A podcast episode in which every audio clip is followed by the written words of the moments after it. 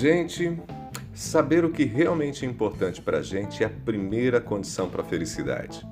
É fato que a gente quer muitas coisas da vida, a gente quer experimentar, sentir, tocar, estar, possuir. A gente quer conhecer lugares, pessoas, sentir determinados gostos, vestir determinadas roupas.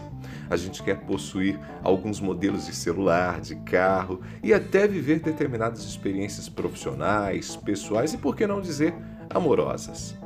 Mas tem um detalhe: a quantidade de coisas, de experiências, de lugares, de pessoas e até de profissões que estão à nossa disposição é infinitamente maior do que as possibilidades que temos de vivenciar todas essas coisas, experiências, enfim.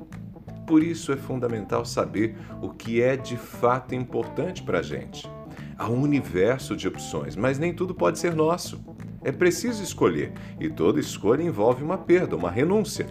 E quando se renuncia, é necessário conviver bem com a ausência. Por exemplo, se eu escolho ter um pouquinho mais de tempo em casa, com a minha família, para me cuidar, para cuidar da minha família, é muito provável que eu vou perder um pouco de dinheiro. Ao diminuir a minha renda, eu vou deixar de ter alguns confortos que hoje eu tenho. Eu vou dar conta de viver bem com essa renúncia?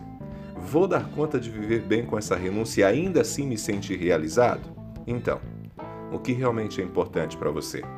Saber o que realmente importa ajuda a ter foco e passamos assim a não gastar energias e principalmente tempo naquilo que não acrescenta em nossa vida.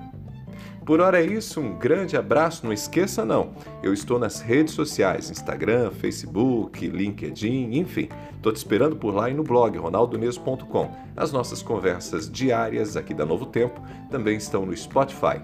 Abraços do Ronaldo.